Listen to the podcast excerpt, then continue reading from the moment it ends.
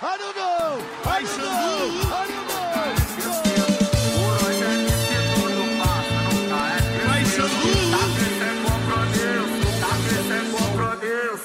No baile nós a... Vai, Xandu! Ah, muito bom dia, boa tarde, boa noite, você ouvinte do FMA Podcast, esse nosso podcast não oficial, com muito humor, falta de categoria e, acima de tudo, ai, que saudade de falar isso, clubismo. Nunca foi sorte, sempre foi clubismo. Jorginho, meu querido. Bom dia, boa tarde, boa noite, boa madrugada para aqueles que talvez estejam ouvindo a gente entre os períodos de meia-noite e 5 horas da manhã. É, cara, bom demais estar de volta aqui também, né? Pô, uma, uma maravilha a gente poder estar aqui para falar sobre uma coisa que eu acho que é uma das maiores. É, não vou dizer pérolas, mas um dos maiores pilares, um dos maiores pilares da, do futebol nacional, que são os campeonatos estaduais, meu parceiro. Que é aqui onde o clubismo reina, meu padrinho. O clubismo reina mais forte nos estaduais do que em qualquer outro campeonato. Porque, Só tem no Brasil, tá? Só tem no Brasil, não adianta Só tem no Brasil. Premier League, Bundesliga, estadual só tem no Brasil, irmão. É Isso. Pô, FA Cup é meu peru de, de asa, filho. Eu quero saber de falar. campeonato estadual. Estadual, ele é o único campeonato que consegue colocar o Sidorf no banco 4 horas da tarde de um domingo contra o Madureira. Cara, não, justamente, hoje, Precisa por mais. exemplo, eu tava assistindo o jogo. Tava assistindo o jogo do Grêmio. Tava vendo o jogo do Grêmio contra o Caxias. É, e o Soares tava jogando e, meu irmão, eu tava vendo o Soares tomar um sufoco dos zagueiros do Caxias. O cara fez gol? Fez. O cara deu assistência? Deu. Mas eu vi um lance em que o Soares foi dar um joelho de corpo em cima do maluco na entrada da área pela esquerda. Que tá- a cara era de que ele fosse passar da, daquele zagueiro como se, porra, Como fosse o busão me passando no ponto porque eu não mandei o sinal, tá ligado? Mas não. Ele, exato, igual ele fez com o Davi Luiz na, na Champions, pô. Foi o quê? Quarta de final contra o PSG, uma parada dessa? Foi- É. Isso mesmo. Quarta de final contra o PSG. Mas aí, mano, ele vai dar o jogo de. Ele vai dar o jogo de corpo assim, vai dar o fake, vai fazer o dummy. O maluco deu uma banha nele, filho. Ele caiu no meio da área, o juiz falou nada. Ou seja, só o campeonato estadual vai te proporcionar esse nível de. Cara, eu, eu, eu acho que, tipo assim, o, o, o- campeonato estadual ele é o multiverso do futebol brasileiro, tá ligado? Com É o certeza. multiverso, irmão. Com É o certeza. multiverso. Aquilo, irmão. O cara tá acostumado. Eu vou dar um drible no Davi Luiz. Vou dar um drible no um Titi aqui, no Sérgio Ramos. Irmão, aqui você chega pra, porra, chegar, tu vai dar um drible no Odivan. Irmão, duvido. Ou passa a bola ou passa o jogador. O cara vai vir numa Exato, vontade, mano. numa saúde pra tirar a bola de você. E 90% das vezes ele vai esquecer que tem a bola, ele vai só dar nas tuas pernas. Exato, pô. Você tá jogando um jogo onde o melhor zagueiro em campo é o Kahneman. Tem noção? Mas o melhor Ah, não. atacante Não, é o não. Soares. Não, não. O Jeromel não jogou, o Jeromel não jogou. O Jeromel Tá não bom. jogou. Ah, bom. Salve, um salve pro rei Jeromel. Um salve pro Rei Jeromel. Depois do, depois do Pelé, ele é o rei do futebol. Com certeza, se ele tivesse sido titular na Copa de 2018 igual nós cravamos que ele tinha que ser, O Caco não passava, nem fudendo. o Lukaku não passava e o De Bruyne, o De Bruyne não fazia aquele gol, irmão. Hum. De Bruyne não fazia aquele gol. E o Mbappé seria muito mais humilde hoje. Ou seja, feito borboleta. Se o Jeromel fosse campeão do mundo, o Mbappé, Mbappé. e o Neymar se dariam bem. E aí? Exato. Vai discutir? Mas será que se, se, o, se o Jeromel fosse campeão do mundo e tirasse aquela Copa do Mbappé, ele não ia tirar essa do Messi? Efeito Olha. borboleta tá começando a Caralho, dar uma é. volta sinistra É, agora, irmão. É. Aí, a gente um dia podia fazer um episódio só de efeito borboleta. Se isso, o que, que poderia ter acontecido? Então te Pô, ia ser mais, ainda puxo, ainda puxo mais uma. Se o Diego Souza me faz aquele gol na Libertadores, o Tite hoje era técnico do Juventude. Moleque, e talvez o Neymar não seria. O, talvez o Neymar não seria o que ele é hoje. Tem noção? Mais ou menos. Calma, não. Neymar seria assim. Neymar seria assim. Ah, Mas seria de qualquer jeito. Mas Neymar seria de qualquer jeito. Neymar é seria de bizarro, qualquer né? Para Neymar é pensar foda. nessas paradas aí. É, pô, efeito borboleta. Bom, vocês já podem ficar esperando uns reelzinhos aí, minha rapaziada. Vem, que vem. Vai e tem novidade. No final do episódio tem novidade. efeito borboleta. Tem novidade. escutando aí. É coisa boa, coisa boa chegando. Mas aí, então, meu querido pó de arroz lindo, maravilhoso, você quer puxar pra gente as boas do, do campeonato que é o mais perto de casa, né? Ah, o grande. Vamos falar do campeonato carioca? Vamos falar do Cariocão, grande Cariocão que o meu, meu Fluminense Flu arrebentando. É, cara, assim, vou falar, vou falar do Fluminense primeiro, porque, ah, você é clubista? Sim. Eu não assisti Volta Redonda em Nova Iguaçu, né? Cara, Fluminense, gostei. Perdeu um jogaço. Foi 0 a 0 Disse ninguém, disse ninguém. no Laranjão. Não disse ninguém. Foda, É. tá? Ima- Imagina o cara que pagou, gastou dinheiro, saiu de casa e foi num sol filho da puta pra assistir Vasco e Madureira em São Januário com o time C do Vasco empatar em 0x0. Papo reto. Imagina Papo reto. Cara, o torcedor do Papo. Vasco. Imagina tá- quem é que foi até Madureira pra ver Flamengo e Madureira, com o Madureira como mandante. Como mandante. E aí o Flamengo vai lá e empata, mas eu vou chegar nesse assunto depois. Vai, por favor, fala do Fluminense. Cara, eu gostei, gostei do que eu vi do Fluminense até agora. No primeiro jogo, a gente esperava ah, colocar os reforços para jogar, né? O Keno, o Jorge. Ah, o Keno acabou entrando no segundo tempo, o Jorge. é, é, acho que o Jorge, se eu não me engano, nem foi relacionado, ficou no banco. E o, o Keno entrou no segundo tempo. O Diniz fez uma parada muito interessante, cara, porque ele pegou um time. Ele teve duas semanas de pré-temporada, né? Aliás, vou falar disso daqui a pouco. Mas ele teve duas semanas de treino antes do jogo, mais ou menos, 10 dias aí, né? 10, 11 dias. É, E ele escolheu entrar com o mesmo time que terminou a temporada no passado. Salve com uma mudança, o Alexander está servindo a seleção sub-20 no Sul-Americano. Então, na lateral esquerda, ele botou o Calegari, que, diga-se de passagem, foi muito bem. E o Jorge, eu acho que o Jorge perdeu bastante nesse jogo. Porque o Calegari jogou para caralho. Inclusive, o lance do gol sai do pé dele. As principais jogadas do Fluminense no primeiro tempo saem do pé dele. Muito bem. Um cara que, na verdade, ele é volante de origem. Fez a melhor campanha dele como lateral direito em 2020. E tá jogando pra caralho na lateral esquerda. Enfim, ele entrou com o mesmo time que, terminou a temporada, justamente para dar sequência, porque ele preza muito pelo entrosamento, porque o estilo de jogo do Diniz é uma parada única, né? até por isso que eu acho que ele não deve assumir a seleção, mas isso aí para outra coisa, vai lá no TikTok que eu tô te explicando por que que eu acho que ele não deve assumir a seleção. É, e ele falou, cara, essa, Fluminense, dentro do fundo do teu coração, tu sabe que é isso. o o estilo de jogo dele é muito único. Então ele tinha 11 jogadores que pegaram uma sequência e uma sequência vitoriosa, porque durante o ano ele perdeu o Nonato, perdeu o Luiz Henrique, teve, enfim, teve um problema na lateral esquerda que ele ficou o ano inteiro tentando resolver. Por lá jogou Cristiano, Caio Paulista, Calegari e Alexander, sendo que o Calegari jogou bem, se machucou e o Alexander terminou o ano jogando, jogando bem. O Cristiano até agora não vingou e o Caio Paulista é o Caio Paulista, dispensa comentário. Mas ele pegou o mesmo time, manteve a sequência e o time voltou assim, óbvio. Você percebia que tinha a questão de estar fora de ritmo, de pouco tempo, e um calor do inferno que estava lá.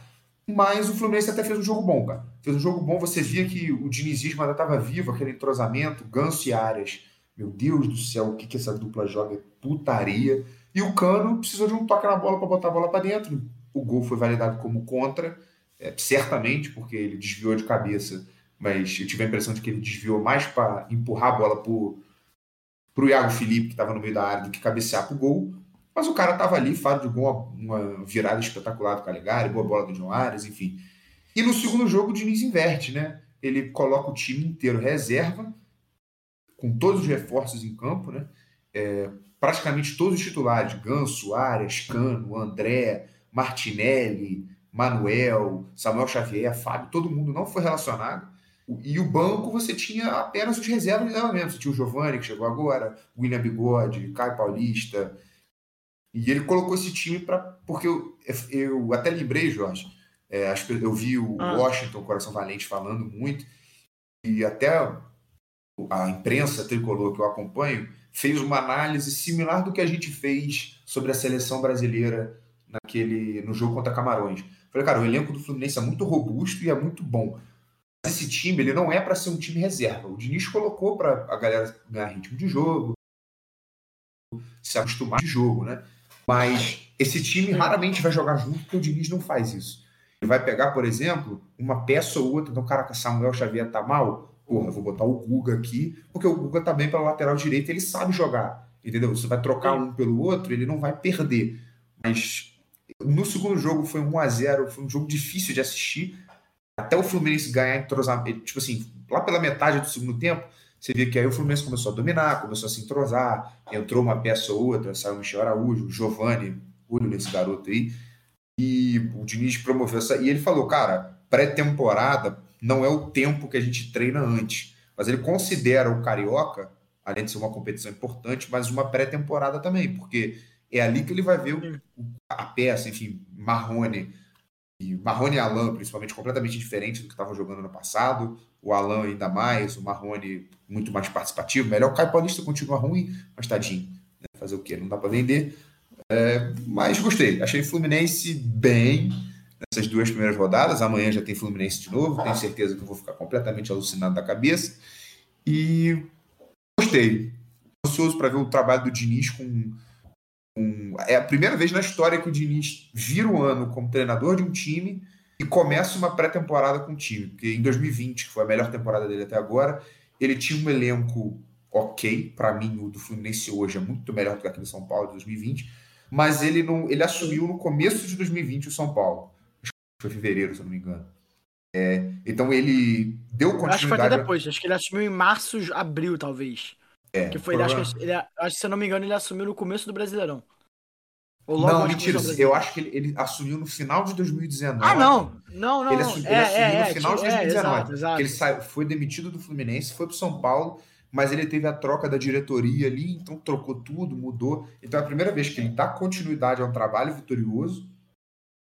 Ou seja, ele. Justamente. Muita gente falou, pô, agora o Diniz vai começar a cair de produção. Ele ia ganhar, vai começar a ver volta de novo. Ele conseguiu se manter no topo ali, não ganhou título, obviamente, mas agora ele, para mim, a principal peça do Fluminense para esse ano era o elenco. Foi o que impediu a gente de, enfim, chegar bem nos títulos, né? Tive na Libertadores, que foi uma, um erro do Abel no jogo de volta contra o Olímpio. Mas consertou e eu acho que o Diniz tem tudo para fazer um grande trabalho em 2023. Como eu disse no último episódio, o foco é a Libertadores com Meu... duas rodadas aqui. Eu quero saber de você. Cabaço e o arrancado, VP. E o VP? O que você está achando do Vitor Pereira? Eu conversei com alguns amigos flamenguistas, é, mas eu quero ouvir de você o que você está achando do Flamengo, do Vitor Pereira, sua projeção para esse ano, né? O que você achou? Que o Flamengo teve dois jogos a mais que o Fluminense agora, jogou hoje, atropelou. Eu quero Sim. saber de você. Diga para mim. Cara, eu tenho. Eu tenho, uma, eu tenho uma opinião um pouco neutralizada agora do VP. É, mas vamos olhar aqui a, a, a, as, as estatísticas que nós temos do VP no Flamengo. O VP teve quatro jogos. Nesses quatro jogos, um de, o primeiro deles ele jogou com o time inteiramente reserva, ou maioria reserva, que foi contra o Aldax. Dos quatro jogos, ele ganhou três e empatou um.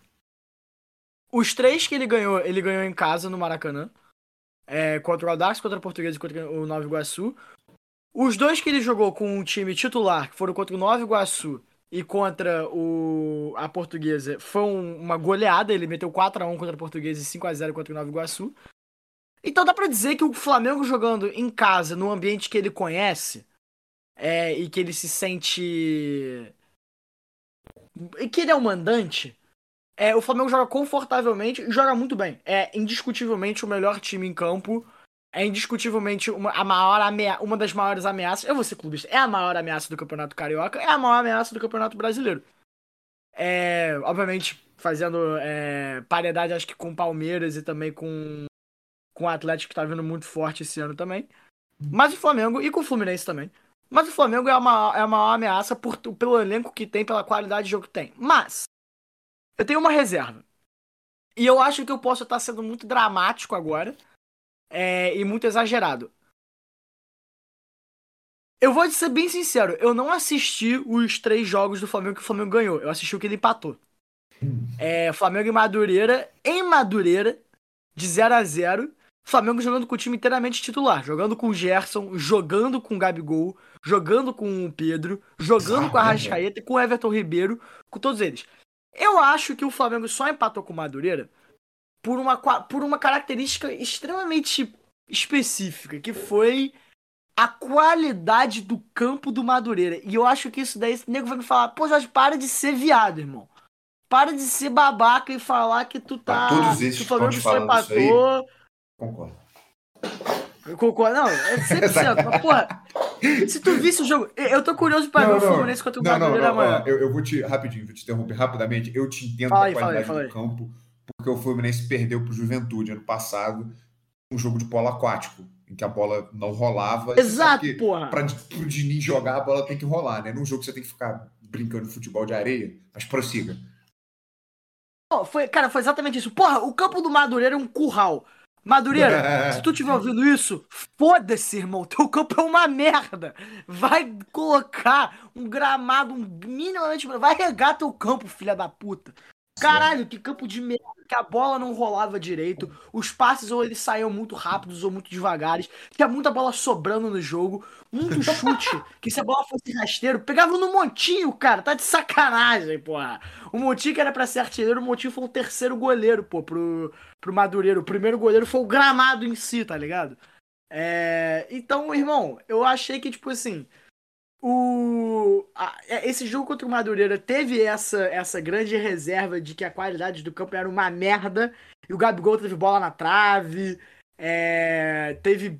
O Flamengo teve, acho que, sei lá, 70% de posse de bola. Foi um jogo que só deu o Flamengo, só deu ataque do Flamengo e mesmo assim o gol não saiu. Foi um daqueles dias em que a, a bruxa tava lá e não tava deixando ninguém, ninguém passar, fazer a bolinha passar na, na rede. Mas eu tenho uma outra reserva que agora é especificamente ao Vitor Pereira em si. Eu acho que as mudanças táticas que o Vitor Pereira fez no Flamengo contra o Madureira foram umas paradas meio bizarras, foram uns negócios meio, meio zoados assim. Ele alterou o padrão tático do Flamengo, eu acho que, se eu não me engano, umas duas, três vezes num, num tempo de 15 minutos no segundo tempo do jogo. Então, como é que ele fez isso? Ele primeiro começou tirando o Everton Ribeiro, que é um dos maior- nossos maiores meios de criação. É, Eu acho que colocando o, o Everton Cebolinha e o Matheus França. E aí ele tira o Pedro. Ele já tinha colocado o Everton Cebolinha, mas ele tinha tirado o meio de criação, tira o Pedro, que é o nosso centroavante de referência, mas deixa o Gabigol. E beleza. O Gabigol, ele é um centroavante de referência? Ele pode ser, mas ele é muito mais um centroavante que às vezes atua mais como falso 9 ou até como um segundo atacante que faz a, a- as jogadas de criação também. Na Então linguagem você tá do tendo aí um- FIFA, ele é um CF. Ele é o CF, ele é um CF, exato, ele é um center forward, irmão. É... E cara, já, eu lembro que até o- o- os comentaristas olharam pra essa mudança e falaram: o que, que o Vitor Pereira tá fazendo, irmão? Porque você tá tirando o seu meio de criação pra você colocar um ponta, colocar um outro jogador de velocidade, que era o Matheus França, e agora você tá tirando um jogador de referência de- do meio da área que vai ser o cara que vai pegar o rebote, ele vai ser o cara que vai estar lá na área, na pequena área ou na marca do pênalti, pra poder ou receber o passe e, e, e finalizar, ou pra pegar o rebote de qualquer chute que venha de fora da área dos nossos pontas. Uhum. Aí, tipo, bom, esquisito. Só que aí ele vai lá e ele tira o Gabigol. E ele coloca o Marinho. Ele mudou, cara, ele botou o Marinho de lateral. Tem noção. Tem noção, Eu cara. tô rindo porque eu já Ele pôs o Marinho de lateral. Ele pôs o Marinho de lateral. E aí pôs o Mateusão pra poder ser o nosso centroavante. Ou seja, ele alterou o padrão tático pra um jogo de velocidade. Pra depois alterar o padrão tático de volta pra um jogo de cruzamento na área. Então, parecia que ele tava meio perdido com o elenco do Flamengo. E por estar numa situação em que, cara, você tá jogando contra o Madureira, que é o oitavo colocado do Campeonato Carioca. Que, porra, muito Eu acho que o Madureira nunca nem chegou a nem a ver uma Série B. Ou se viu a Série B, foi raríssimo. É, e não consegue ganhar no meio daquela várzea, tá ligado? Eu posso Então te ele uma pensou, tipo, cara, eu. Diga, vai. perguntar do Flamengo. Eu tava assistindo o, de placa, TNT Esportes, ontem, ontem ou anteontem? Acho que foi anteontem. E o Bruno Formiga tava discutindo com, com a galera lá, e um dos repórteres trouxe a informação, a informação não, mas a opinião de que é, o Vitor Pereira foi uma vergonha o Flamengo não ter vencido, porque ele tinha obrigação de vencer o Madureira. O Bruno Formiga colocou, não. Tanto, Calma. 100%. Começo de, tipo assim, por ser o Flamengo, por ser o Madureira, ok. Ele quis falar, cara, o Vitor Pereira tem que pedir demissão, porque ele já era obrigado é, a, a- Ah, é a conhecer. Ele já era obrigado a conhecer o elenco do Flamengo. Porque ele disputou. Aliás, o Vitor Pereira jogou seis vezes contra o Flamengo. No comando do Corinthians, ele jogou seis vezes com o Flamengo, né? Dois no Brasileiro, duas na Copa do Brasil e duas na Libertadores. Sim.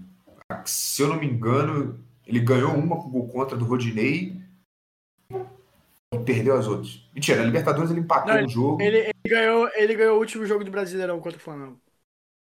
Ganhou? Maracanã? Uhum.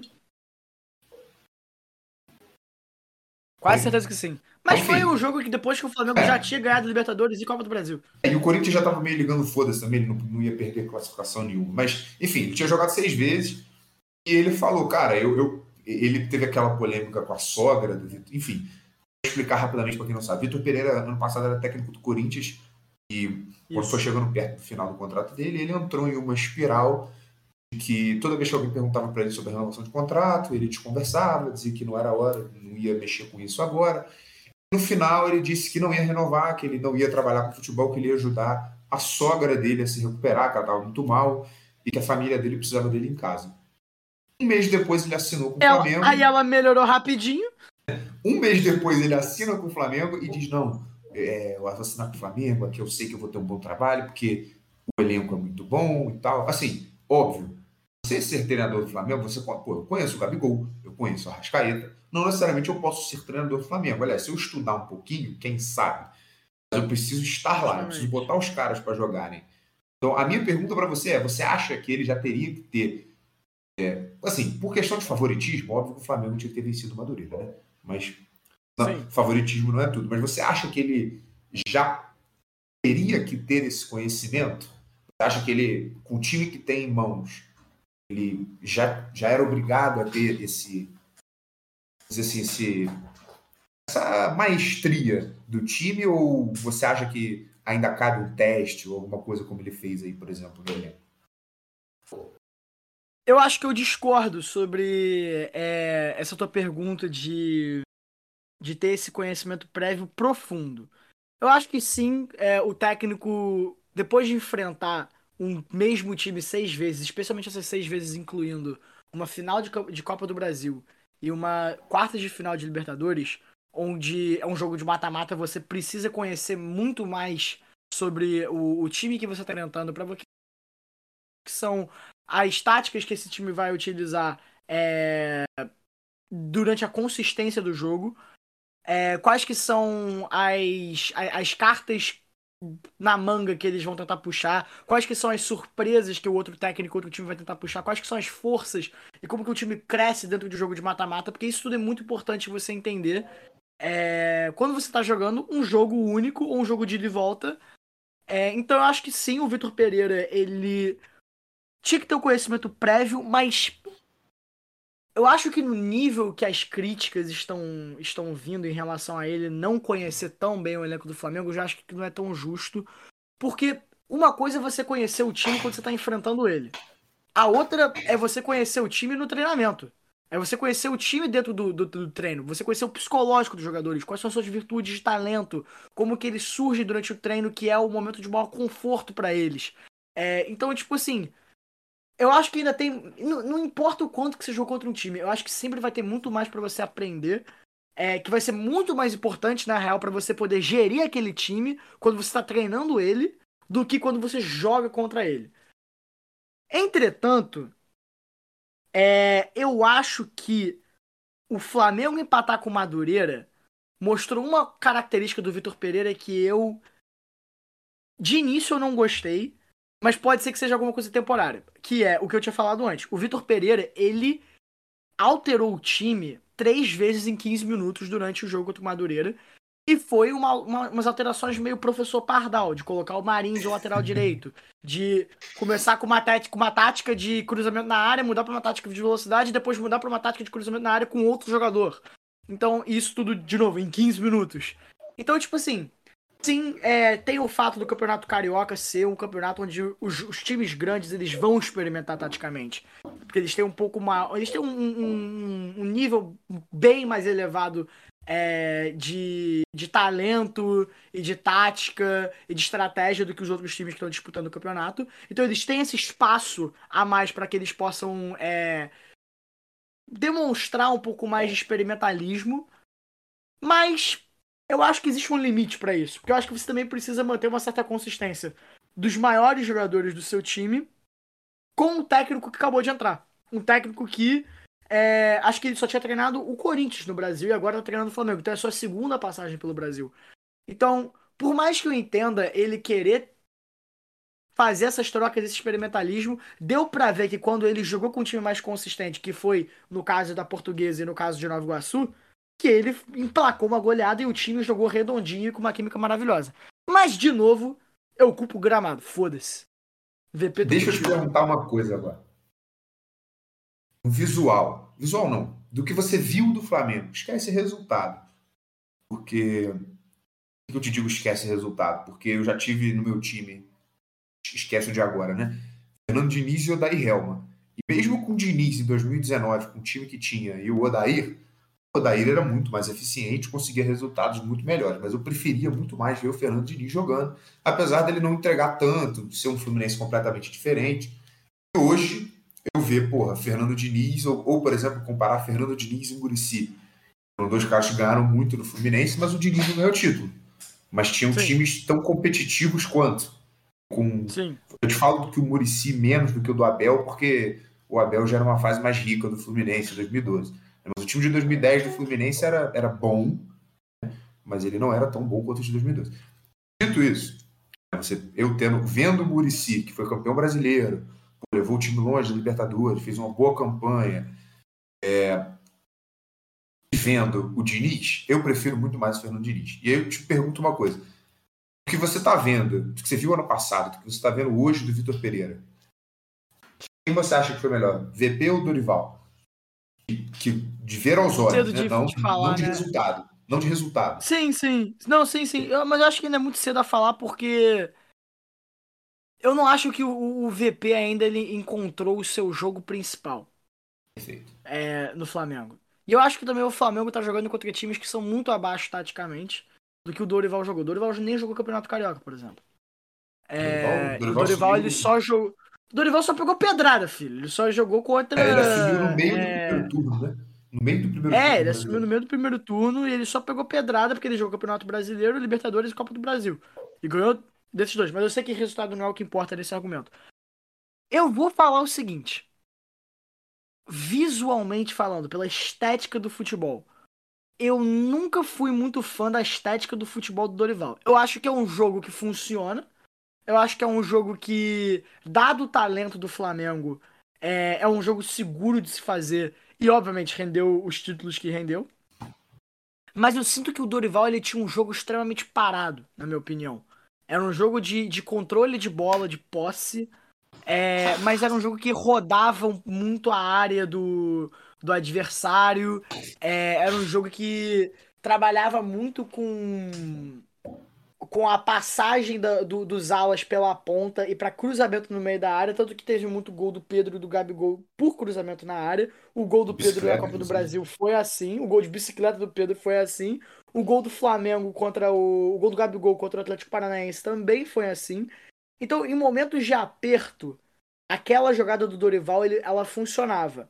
Mas é uma jogada meio meio pelo manual do que eu vi do VP até agora, parece que o VP ele gosta de um pouco mais de transição em velocidade é, e de troca de passes mais rápidos e mais tabelados, com um jogador domina e passa, ou passa de primeira, tem muita jogada assim.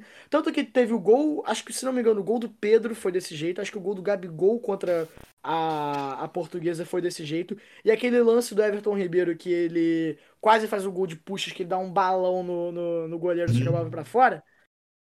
Foi também desse jeito, foi uma troca de passes rápida pelo meio de campo. E eu acho, eu acho que isso explora bastante o talento dos jogadores. Uma coisa que eu argumento sobre o Dorival. Eu não acho que o Dorival explorou o suficiente o talento dos jogadores que tinha. Tanto que, em muitas situações, eu senti que o Flamengo não tinha controle total do jogo e nós ganhamos os jogos porque nós tínhamos jogadores extremamente talentosos e dependemos muito mais deles Exato, do que do exato. Dorival. Eu, eu posso colocar um ponto só, assim. Eu conversei Vai, com uma galera, uns amigos meus flamenguistas, eles me disseram que foi uma, uma- Cara, o Dorival. Porque foi o que a gente falou, né? O Flamengo, com o time que tinha, precisava de um técnico minimamente, tipo, mediano, um técnico minimamente bom. Acho que o Dorival fez muito Um técnico que não inventasse. Um técnico que Exato, não inventasse, exato, igual Dorival- o Paulo Souza fazia. Mas eu acho que o Dorival não foi nem questão de inventar. Eu acho que o Dorival era uma coisa assim, ele organizava o time. Mas do meio pra frente, ele fala, galera, eu tenho muito talento aqui. Então, com a bola, resolve. Tanto que, assim, você Exatamente. viu que você viu que, porra, no jogo contra, vou pegar o Fla-Flu, por exemplo, o Fla-Flu que o Dorival jogou, um jogo que o Flamengo, tipo, martelou na frente e aí vira e mexe, dava uma escapada pro Fluminense, uma dessas inclusive que gerou o pênalti, que foi o gol do Ganso. E no segundo tempo, cara, assim, você viu o Flamengo na hora de atacar, buntar os jogadores e para defender, tipo, o, o, o, Flamengo, o Fluminense fazia linha de passe na, na, na área do. O gol, inclusive, saiu de uma, de uma praticamente uma tabela dentro da área, né? Do lado de fora ali tá um passe do Ganso, tabela dentro da área e gol. Ou seja, eu acho que ele preocupava muito em montar uma organização defensiva que nem sempre funcionava e deixava muito livre na frente, vamos dizer assim, tipo, galera, meus talentos, né? Você tem um quarteto de Deixava, ataque, deixava o critério dos jogadores. Arrasca, Pedro e Gabigol, vocês fazem o que vocês quiserem aí, vocês resolvem, vocês são talento. Então, assim, beleza. Um jogo contra o Cuiabá, por exemplo, ou um jogo contra um outro time, talvez funcione. Agora, um jogo contra o Palmeiras do Abel é um pouco mais difícil. Porque, beleza, Sim, pode até chegar que- e fazer um gol, mas você pegar um time que é organizado, um time que se adapta bem, uma hora vai dar merda. E foi o que muita galera falou, cara, para mim o Vitor Pereira é muito melhor do que o Dorival. E eu, opinião pessoal, eu acho que o Vitor Pereira vai ser um bom técnico do Flamengo. Vamos ver se ele vai Sim, ficar a longo eu, eu prazo. acho sim. Se ele implementar as ideias dele, cara, ele tem tudo para ter assim.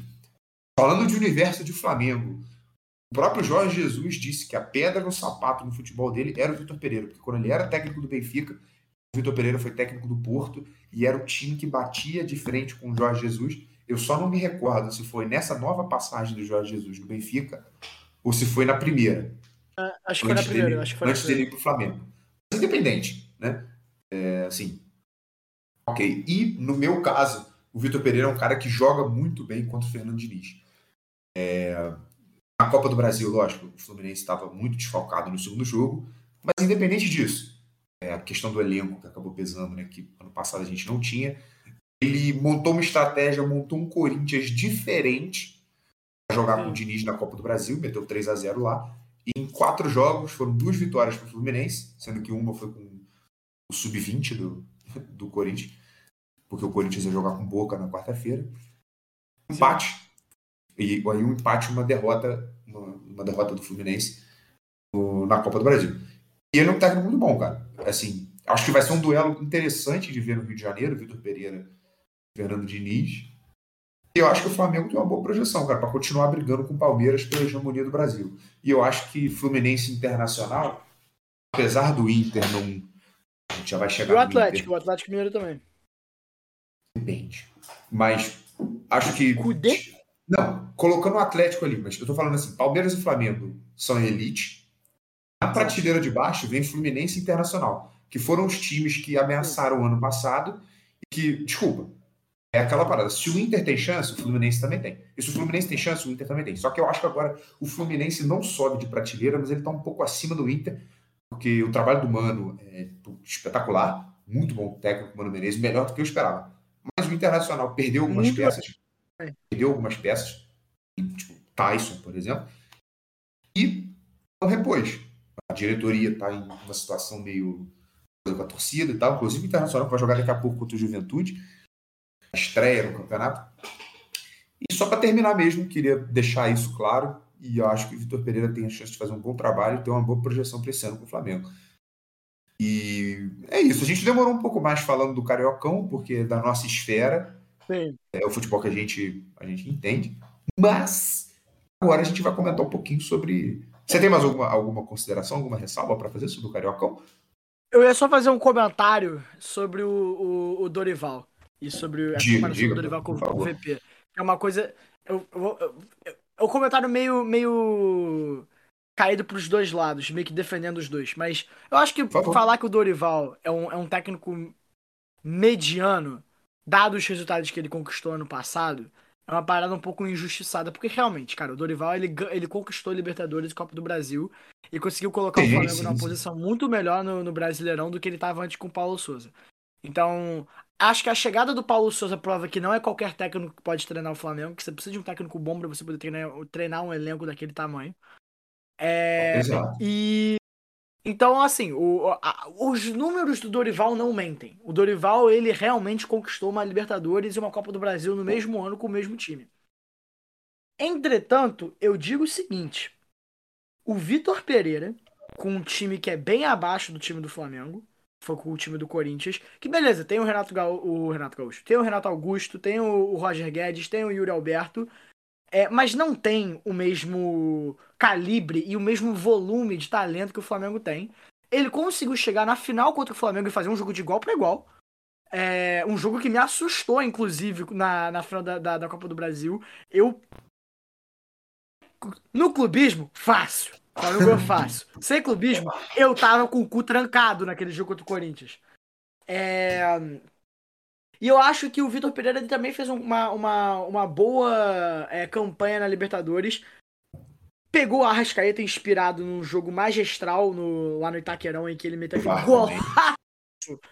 É, aquele golaço, golaço, golaço. O Gabigol também meteu um golaço contra o, o, o Corinthians. Então, tipo, realmente foi a diferença ali dos jogadores. Mas eu acho que o Vitor Pereira, ele talvez traz mais material. E eu digo o seguinte, e aí entra numa discussão que não vamos ter agora, mas é uma discussão mais pra frente.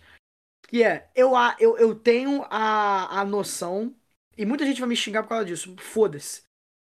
Eu tenho a noção de que, acho que é com a exceção do Fernando Diniz, todo técnico europeu que vier pro Brasil no momento do futebol brasileiro atual, não tô falando que é sempre, no momento do futebol brasileiro atual, vai ter um impacto maior no futebol brasileiro. Pode, não, pode ser que não seja. Não vai, pode ser que não ganhe título. Pode ser que não se classifique para uma Libertadores, como é o caso do Botafogo com o Luiz Castro. Mas Uhum. vai ter um impacto muito maior do que um técnico brasileiro. E isso é por causa do momento do futebol atual. Onde eu acho que o futebol. O técnico brasileiro é um técnico tradicionalista. E o técnico europeu é um técnico modernizado para os parâmetros do futebol brasileiro. Modernizado não no sentido de que eles são mais contemporâneos, mas sim porque estão modernizando o futebol brasileiro. Enfim, eu, por justamente por isso. Exatamente, exatamente. É uma mudança, é uma mudança pro bem ou pro mal. Por causa disso, eu acho que o Vitor Pereira vai ter um impacto maior no Flamengo. E eu fico animado pelo trabalho do Vitor Pereira. Eu fico animado pra, pra ver um- uma evolução no futebol do Flamengo. E eu acho que temos aí boas projeções para o, para o ano. A expectativa é Mundial, filho. Foda-se. Mas. Vamos lá. Muito bom, muito bom. Mas é, é, é- é- esse é o comentário que eu queria, que eu queria tecer aí. Quem tiver defendendo o técnico brasileiro, ah, mano, cheira meu toba, vai.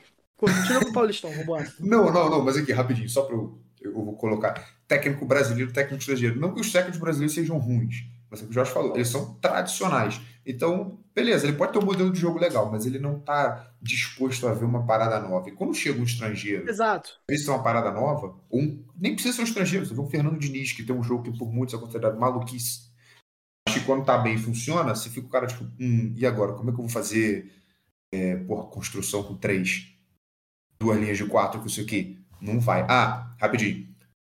Força do cabuloso. A Nicão abre o placar para o Cruzeiro, Cru- Cruzeiro 1, Patrocinense 0. Já que a gente vai falar do Mineirão daqui a pouco. Patrocinense Mas zero para o. Cruzeiro em tempo real.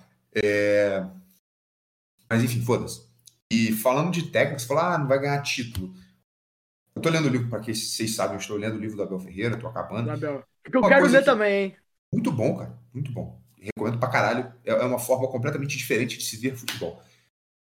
Eu vou falar uma coisa, cara. O Abel Ferreira, a primeira coisa que falaram sobre ele quando ele foi anunciado, porque ele era técnico do, ele foi técnico do Braga durante muito tempo. Inclusive, em 2020, quando ele chegou, o técnico do Vasco era era o acho que eu esqueci o, o nome dele, mas era alguma coisa de Sapinto, que era treinador, já foi, acho que amigo dele, jogou com ele, e era treinador do outro time de Portugal junto com ele. Ele era técnico do Braga, foi pro PAOK, na Grécia. Os caras trouxeram o Abel, e a primeira coisa do torcedor do Palmeiras, o torcedor do Palmeiras que está ouvindo, inclusive você, Jorge, que é palmeirense, me deixa mentir, é, você fala, caralho, você vai trazer um técnico que nunca ganhou o título? Como assim, pô? Você vai trazer um estrangeiro? E era aquela época que, tipo assim, pairava o fantasma de Jorge Jesus aqui no Brasil. O Abel Exatamente. falou, cara, eu. E a coletiva final dele, quando ele estava indo para Portugal, depois de ter ganho em 10 meses, ter levado o Palmeiras pro G4 do Brasileirão, ganhado a Libertadores da Copa do Brasil, ele falou: olha, muita gente desacreditou por eu ser um técnico estrangeiro que não tinha título ainda. Tive títulos como jogador, mas como técnico ainda não. Mas eu digo uma coisa: eu nunca prometi título, eu sempre prometi futebol bonito, entrega e é, empenho para a aplicação do nosso modelo de jogo, e graças a Deus isso deu certo. No ano seguinte ele foi lá e ganhou mais uma Libertadores. Enfim, eu acho que essa questão do título é uma questão que a gente ah, mas ele nunca ganhou título. E agora um Brasileirão. Ainda. E agora um Brasileirão, que era o que ele não tinha ganho. E foi aquela parada que eu falei. Exato. Ele falou: ah, beleza, o time do Brasileirão é um time que tem que perder menos, ter a melhor campanha em casa e não perder ponto fora. O cara foi lá e teve, porra, três derrotas. Um ano. Porra, 38 Absurdo. rodadas, o cara perdeu três. Absurdo isso, né, mano? Melhor ataque da competição é a melhor defesa. Se você curtiu esse podcast, vai lá dar uma conferida no nosso Instagram, no nosso TikTok, arroba FMA Podcast, pra você ficar por dentro de tudo sobre a indústria de futebol, todas as notícias, os updates. E mais uma vez, muito obrigado por ouvir aí mais um FMA. Tamo junto, galera. Valeu!